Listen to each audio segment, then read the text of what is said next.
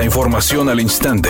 Grupo Radio Alegría presenta ABC Noticias. Información que transforma.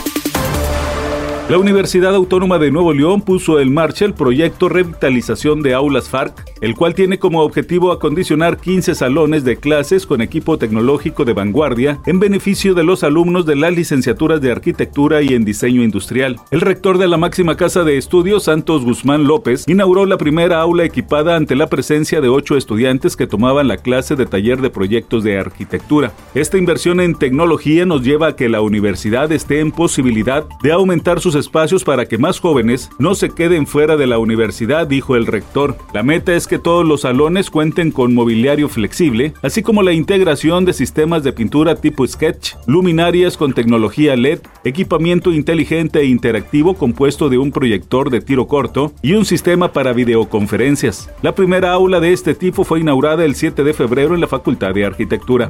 La Junta de Coordinación Política de la Cámara de Diputados dio marcha atrás al proceso de destitución del presidente de la mesa directiva, el panista Santiago Krill Miranda, solicitado por legisladores de Morena y PT porque la semana pasada violó la ley orgánica del Congreso al impedir que la banda de guerra de la Secretaría de la Defensa Nacional realizara los honores a la bandera dentro del Salón de Plenos, acto protocolario que da inicio al periodo ordinario de sesiones. El presidente de la Jucopo, Ignacio Mier Velasco, manifestó.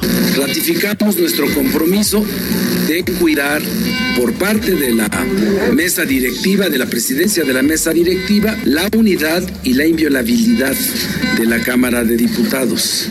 Editorial ABC con Eduardo Garza. Los elementos de fuerza civil están enfrentando al crimen organizado con estrategia de frente y buscando a los delincuentes de forma decidida, en el monte y en la ciudad. El secretario Gerardo Palacios Pámanes creó una cuenta de Twitter para desmentir noticias falsas difundidas por los grupos criminales e informar en el momento a la población sobre hechos violentos, detenciones y decomisos. No se equivoquen, el crimen se combate con estrategia de campo y de difusión. Todo suma para bajar los índices delictivos en Nuevo León. Al menos esa es mi opinión y nada más.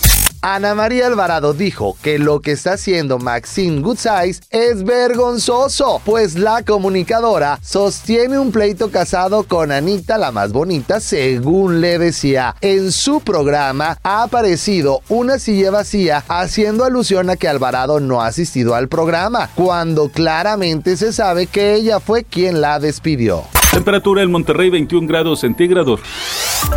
ABC Noticias, información que transforma.